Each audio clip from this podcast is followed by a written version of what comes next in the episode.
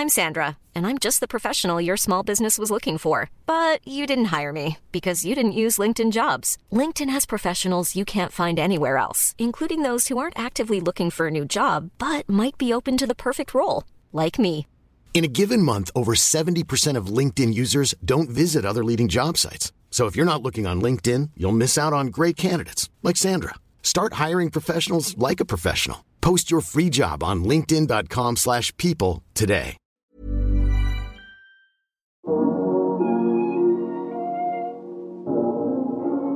Hola de nuevo, ¿cómo están? Bienvenidos y bienvenidas a este ya tercer episodio de la miniserie que estamos haciendo sobre el Rey del Cash.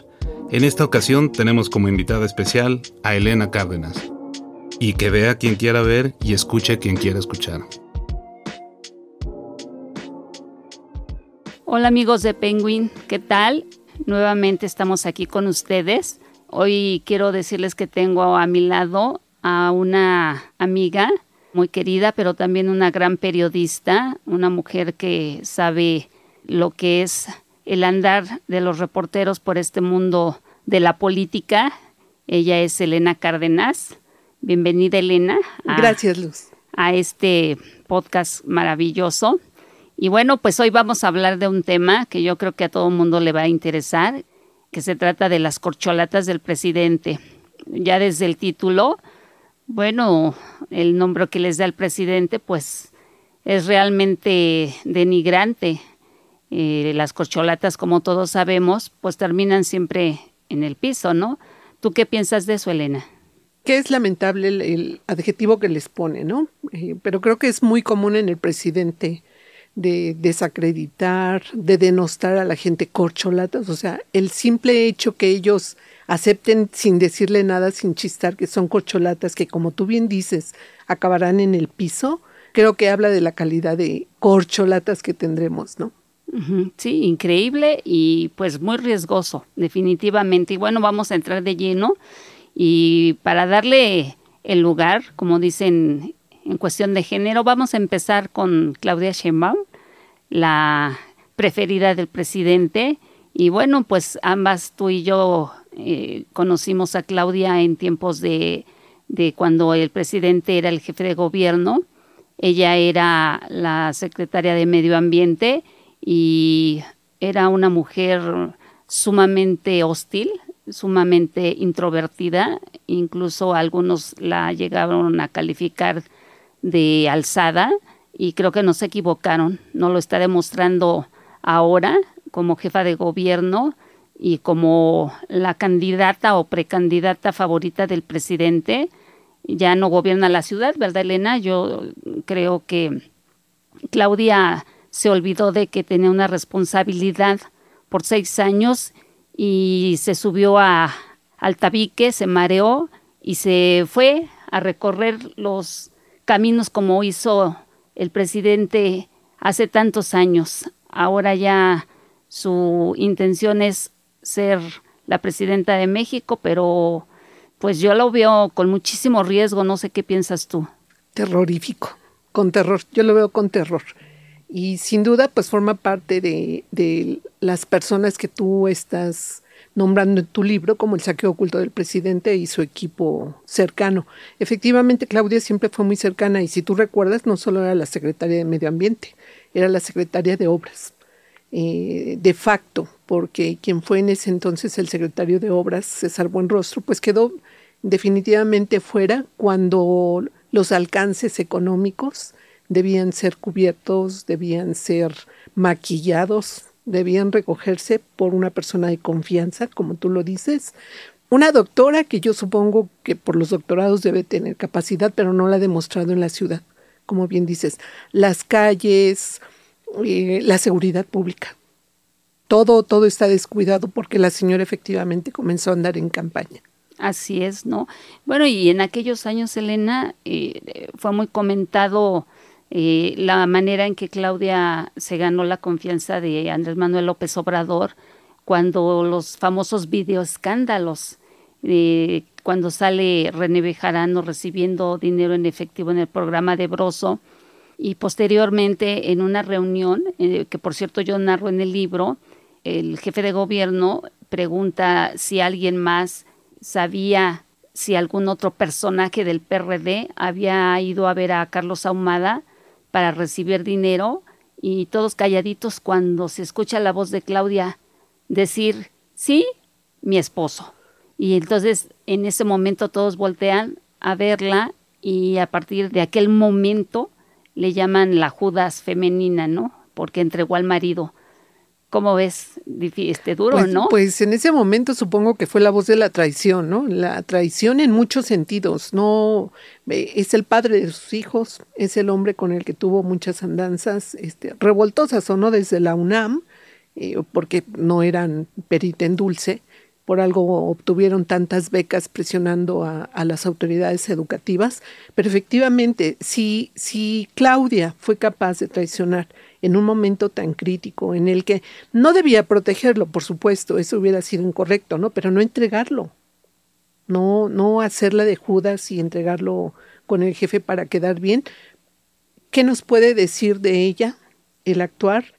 Como presidenta. Si ya como jefa de gobierno también se han visto muchas traiciones, ¿qué podemos esperar de ella con esta, no? Y sí, lamentable. Yo creo que va a pasar a la historia, no solo por el libro, ¿eh? sino por toda la gente que la conoce como una mujer de traiciones. Bueno, pues bien lo dices. Yo creo que esperar algo de, de Claudia Sheinbaum eh, si es que llegara a ser la candidata de Morena para las elecciones presidenciales del 2024, está ante la vista de todos. Si ella llegara a ganar la presidencia, si es que la oposición no tiene un candidato fuerte, bueno, va a ser únicamente un títere en las manos del presidente porque pues eso es lo que él quiere, un maximato con ella, el prolongarse, el seguir en el poder y la única que le garantiza esa posibilidad es Claudia Sheinbaum de llegar a la, a la presidencia y de permitir que el presidente mueva los hilos, mueva sus hilos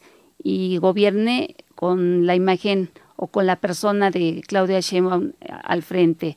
Es realmente peligroso lo que estamos viviendo porque es una señora insensible, fría, aún cuando le han querido cambiar la imagen física, pero pues el interior no se cambia. Y por más que han hecho, pues no tiene carisma, no tiene esa chispa que llevó a López Obrador a ganar la presidencia. Entonces, ahora que hemos visto las marchas por el INE, eh, las salidas de, de Claudia al interior y que no prende, eso pues también da una esperanza de que con un buen candidato, Elena, yo creo que sí se le podía derrotar ¿no? a la señora, incluso al propio presidente. Si la oposición despierta, Elena, yo la veo realmente lenta, yo la veo realmente sin candidatos en este momento en una carrera que ya tomó ruta hace un año. ¿no? los veo atrasados en ese sentido. Y tienes toda la razón, al final Claudia va a la delantera eh, en las preferencias de Andrés Manuel precisamente porque es un incondicional. No importa qué le pide el Señor, ella lo va a entregar. No importa de qué forma tenga que actuar, ella lo va a hacer. Y yo creo que este espacio, este podcast sirve mucho para la reflexión, porque creo que es necesario que después de leer tu libro la gente reflexione si Claudia podría ser una, le voy a poner el término que le puso Andrés Manuel, porque es lo único que se merece, corcholata, ¿no? Y ni siquiera la trató con dignidad diciéndole que podría ser una candidata viable, una mujer fuerte, que no lo es. Es una mujer soberbia, es una mujer que ha, mostrado en muchos sentidos indiferencia, indiferencia ante los capitalinos, pero también indiferencia a nivel nacional. Es increíble que gaste tanto dinero en tantas giras y como tú dices, en publicidad. Yo no la reconozco, o sea, quien la conoce realmente como jefa de gobierno y la ven esos inmensos espectaculares, toda con Photoshop y, y creando una imagen irreal, no es, no es algo, en este momento no es lo que espera México. Realmente creo que la izquierda, que la, perdón, bueno, sí la izquierda y toda, y toda la oposición necesitan buscar un candidato fuerte para que no lleguemos a la tragedia de que sea Claudia o alguna otra de las corcholatas de las que también habla y además, el rey del cash. Y además utilizando cash, ¿eh? Ah, claro, no hay una forma en que se pueda pagar una campaña millonaria. Quienes hemos trabajado como reporteros, pero también hemos eh, trabajado como comunicadores en el servicio público, sabemos que se requieren muchísimos recursos, millones de pesos para llevar a cabo una campaña, siendo además, este, siendo ella jefa de gobierno, no dudo que esté jalando con la tradición que tienen ellos del moche, no dudo que esté jalando de las propias instituciones, ¿no? Claro que no, pero ya nos enteraremos. Claro que sí. ¿Qué te parece si ahora hablamos de otra corcholata que también está muy cercana al presidente y, que es el, el secretario de Relaciones Exteriores, que por cierto ahorita anda, no sé si en Indonesia, viendo lo del cambio climático, Marcelo Ebrard que fue muy importante para Andrés Manuel López Obrador en la campaña del, 2006 al 2012. Yo en mi libro relato que en el tiempo en que él eh, fue jefe de gobierno, fue el saqueo más grande que se hizo a la Ciudad de México, en ese entonces el Distrito Federal. Marcelo le pagó con dinero, con cash, el haberlo salvado del linchamiento de, de los federales en Tláhuac y lo rescató, lo puso como secretario de Desarrollo Social y luego lo hizo jefe de gobierno y bueno, pues ya cuando llegó le cobró y, Marcelo le pagó con, con cash, ¿no? Eh, los favores. Y bueno, pues ahí está Marcelo que en, desde mi punto de vista no tiene ninguna posibilidad de ser el candidato de Morena porque no es de los amores del presidente, aun cuando lo tiene cerca. Realmente Marcelo sabe que no va a ser el candidato, pero ahí sigue. ¿Tú qué, qué, piensas de esto, Elena? Cuando, cuando los políticos siguen en la, en la escena pública, creo que lo que hacen es estirar la liga para ver qué les va a tocar. ¿No? Les tiran, les tiran, les tiran hasta el último momento, pues para que si no les toca ser presidente, pues les toca una secretaría o una buena posición que les permita seguir obteniendo recursos recursos para el proyecto o incluso recursos personales, porque digo, después de leer tu libro no, no puedo creer, ni la gente podría creer que ellos eh, tuvieran una vida tan holgada, una vida con tantos lujos, una vida con viajes, si no es porque obtuvieron recursos a través de las instancias públicas. Marcelo eh, personalmente me parece un ave fénix, un ave fénix por el olvido de los ciudadanos. Es un hombre que ha caído y se ha levantado, caído y se ha levantado más de dos veces, ¿eh? pero que el olvido de los ciudadanos nos ha llevado a votar por él, a volverlo a poner en, en la escena política. Y creo que la luna de miel con Andrés Manuel ha sido permanente desde Camacho Solís y tú lo debes recordar como reportera, ¿no? Cuando Andrés Manuel llega hasta la ciudad por el tema de los pozos petroleros, la quema que hizo, eh, las golpizas, los cierres, en la defensa de todos los trabajadores, la supuesta defensa de los trabajadores que al final dejó abandonados, ¿eh? porque el día que los golpearon a todos, él desapareció de la escena. Los trabajadores se quedaron golpeados y a la hora de que voltearon, pues Andrés no estaba por ningún lado, o sea, bien valiente además de bocón, yo sí diría el término bocón, porque no, me estoy bajando al nivel de él, pero no, de verdad que no tiene límite para ponerle adjetivos a periodistas, a niños, a mujeres con cáncer, a nada, a nada. Lo vimos ayer con, con la conferencia, cómo denostó a la gente con la marcha del INE. ¿Qué pienso de Marcelo? Creo que no va a llegar, como bien dices, creo que la, la que es más viable es Claudia, porque es una mujer que realmente se puede manejar.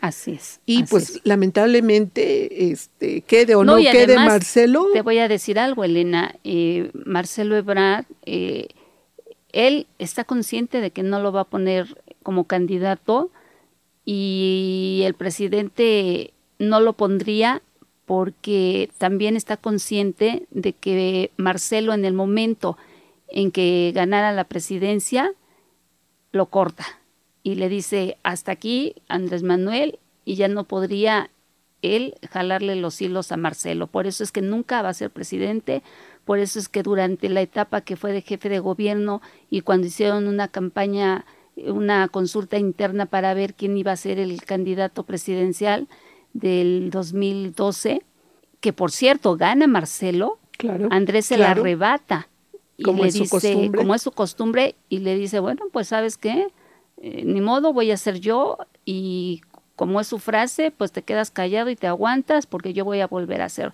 Entonces, ahora Marcelo, la cuestión es ver si Marcelo se va a revelar, si Marcelo va a aceptar nuevamente quedarse eh, sin la candidatura por Morena o si se va a salir y se va a ir a buscarla por algún partido de oposición, que se habla de que podría ser Movimiento Ciudadano. Esa es la... que lo ha cunado siempre. que lo ha Muy bien. siempre, pero pues yo creo que, que la política se, va, se está tornando muy interesante. Vamos a llegar al 2024, pues ahorita con estas dos figuras que son de Morena, que son las fuertes, que son las que se están entre ellos mismos, se están peleando, se están arrebatando todo, se, se están eh, acusando. Entonces va a ser algo así como que, pues una guerra entre, entre hermanos, ¿no? Y bueno, pues hay que, hay que esperar. Yo te diría que, por ejemplo, en el caso de, de otro aspirante, que es el, el senador Ricardo Monreal, bueno, pues él sí le veo nulas posibilidades. Ha sido constantemente y sistemáticamente humillado por el propio presidente. Él lo tuvo ahí en el, en el Senado, lo tiene ahí en el Senado, pero sin ninguna posibilidad de que vaya a ser el, el candidato. Entonces, la presidencia de la República para el 2024, dentro de Morena, está entre Marcelo, Claudia y, como bien dice su logo, para mí es Claudia. Otro de los personajes que se nombran es Adán Augusto López, que yo creo que nada más lo pusieron para hacer así como que, oye, de- de- pues la caballada, ¿no? No está tan flaca como decían, sino que hay muchos, pero también es un, un hombre que yo no le veo ninguna posibilidad, que incluso llega a la Secretaría de Gobernación con una posición de negociador y resulta que después resulta igual de pendenciero que el presidente. Entonces, pues sí hay mucho que ver, hay mucho que, que escuchar de ellos y seguir a estos dos personajes que están en el libro del Rey del Cash. Ojalá ustedes, amigos que nos están escuchando y que aún no han adquirido el libro, lo hagan para que se den cuenta quiénes son estas personas que ahora aspiran a gobernar este país y sobre todo que son incondicionales del presidente que tenemos en este momento y que tanto daño nos ha causado. Elena, pues, ¿qué te puedo decir? Las apuestas ahí están. Y si me permites, Elena, creo que sí, yo, yo ratificaría un poco el, la necesidad de que la gente lea el capítulo de Marcelo, de Mario, de la gente que está formando, que está sosteniendo al partido, que está sosteniendo al presidente, para que realmente se expliquen y realmente le puedan explicar a la ciudadanía. Hay gente todavía muy cerrada a que él pudiera estar operando de esa manera tan discrecional, ¿no? Como ha sido siempre. Pero creo que el libro, El Rey del Cash, los desnuda por completo en la forma en que fueron haciendo toda su estructura para engañar a la gente respecto a la austeridad, pero se hicieron inmensamente ricos. Nadie se explicaría cómo un hombre puede vivir 18 años, mantener una familia, eh, viajar, tener una gira, mantener a un séquito, un séquito, porque le llamaba gabinete, pero yo diría un séquito, con el poco dinero que recibía Morena, ¿no? Y como tú decías hace rato, eh, recuerdo mucho que me decían, ¿cómo podemos acabar con Morena? Y yo les expliqué que Morena en unos años se iba a acabar solito. Uh -huh. Están haciendo una cena de negros, eh, se están traicionando entre ellos. ¿no? La cena de cuchillos, ¿no? De Así mesa es. larga que dicen. Así pues es. sí, te digo, realmente la ambición eh, entre ellos es muy grande, es una ambición vulgar como de, la llamaba López Obrador, porque pues ahora vemos eh, simplemente aquí en la Ciudad de México las bardas que pinta uno y pinta el otro y Claudia manda y despinta las de Ebrard y Ebrard va y despinta las de Claudia. Es una guerra intestina entre estos dos personajes cercanos al presidente. Pero si me permites, más allá de las pintas, de que las suben o las bajan, quien está sufriendo es la ciudadanía. Te voy a dar, te voy a dar un incidente que pasó hace unos días de dos chicas que cayeron en una coladera yendo a un concierto. ¿De quién, ¿De quién fue el problema de la coladera? ahorita se están peleando de que si fue de la delegación o fue Claudia. O sea, es la falta de dinero para darle un mantenimiento a una ciudad que lleva una, una carrera de alta velocidad, que no se detiene, que sigue con necesidad de servicios. oye, Leina, y qué coincidencia, ahorita que tocas ese tema, tanto Marcelo como Claudia, bueno, pues los dos están cargando sobre sus hombros pues varios muertos, podríamos decir, ¿no? Porque Claudia trae por ahí todavía lo de los chiquitos del colegio Repsamen, que fueron 23, o sea, 19 niños y sus maestras, y luego la línea 12, y pues Marcelo también fue quien construyó la línea 12, entonces pues son homicidios compartidos, ¿no? Por negligencia o como le quieran llamar, pero pues los dos están compartiendo lo mismo. Entonces, aquí sí es importante lo que tú dices de que lamentablemente los mexicanos a veces no tenemos memoria y se nos va olvidando que los servidores públicos, los funcionarios y más a ese nivel tienen toda una responsabilidad y tienen que, que responder por lo que hacen, ¿no? Entonces, estos dos personajes que quieren ser presidentes y quieren gobernarnos, nos deben mucho y le deben a, a esas familias que perdieron a sus hijos y perdieron a, a sus familiares en tanto en el Repsamen como, como en la línea 12 y bueno, pues ahí están estos personajes. Creo que escuché hace unos días a mucha gente agradeciéndote por el rey del cash y creo que el rey del cash llama al no olvido, a eso que estás diciendo, que en el momento de las elecciones o de decidir quién nos va a votar, pensemos realmente cómo queremos ser gobernados, ¿no? No creo, no creo que Claudia no creo que Marcelo sea la mejor opción. Y precisamente apelo al no olvido, porque tu libro da muchísimos datos de ese testimonio, de tu testimonio vivo. Tú eres una prueba de lo que viviste, ¿no? Creo que deja muchísimos datos para que la gente no olvide quiénes son esos funcionarios. Pues esperemos que esto eh, que tuvo sea de profeta y, y que verdaderamente los mexicanos abran conciencia, abran los ojos, abran corazón y piensen que no podemos dejar un México como el que estamos viviendo o peor. Yo quisiera preguntarte por último, ¿cómo crees tú que la historia recuerde a Andrés Manuel López Obrador? Él siempre dijo que su sueño era que todo mundo, todos los mexicanos lo recordáramos como el mejor presidente de México. ¿Tú qué crees? ¿Que sea así o Fíjate que desde el 2000 en que colaboramos con él, eh, yo, yo pensaba que era un sentimiento legítimo de cualquier ser humano, ¿no? De trascender. No, no creo que lo recuerden como el mejor presidente. Es un hombre que ha retrocedido a la nación 10 años, eh, que económicamente nos tiene hacia abajo, que no, no hemos salido ni siquiera a flote. O sea, todavía nos estamos hundiendo. En el tema de seguridad, pues ni qué decirte, o sea, es, es un tema que a lo mejor eh, tendrás tú en otro libro o no lo tendrás, pero, pero que ha dañado muchísimo a la ciudadanía.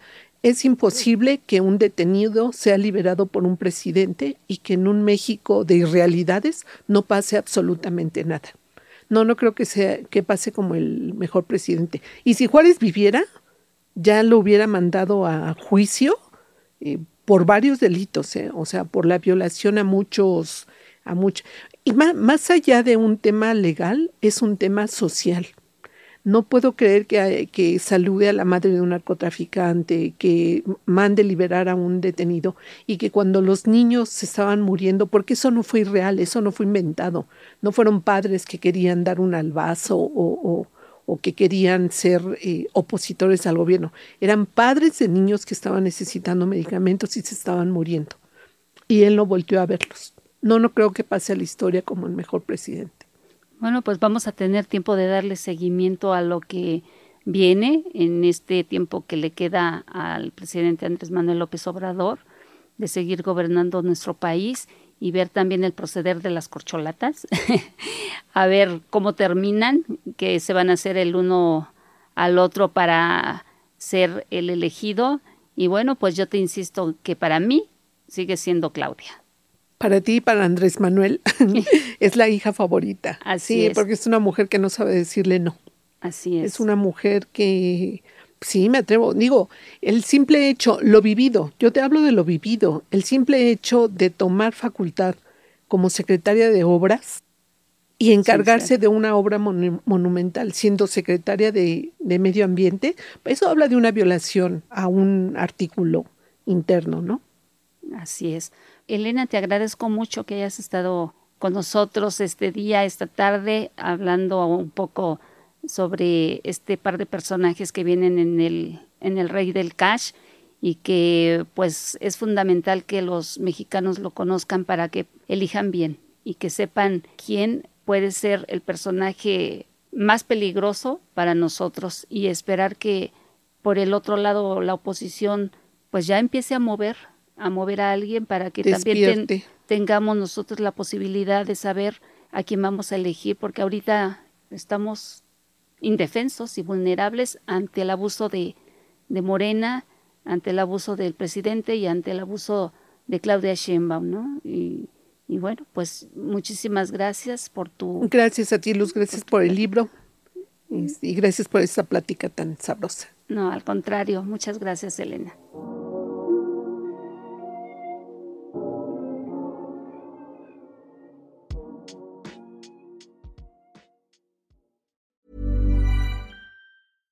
Even when we're on a budget, we still deserve nice things. Quince is a place to scoop up stunning high-end goods for 50 to 80% less than similar brands. They have buttery soft cashmere sweaters starting at $50, luxurious Italian leather bags, and so much more. Plus, Quince only works with factories that use safe, ethical, and responsible manufacturing. Get the high-end goods you'll love without the high price tag with Quince. Go to quince.com/style for free shipping and 365-day returns.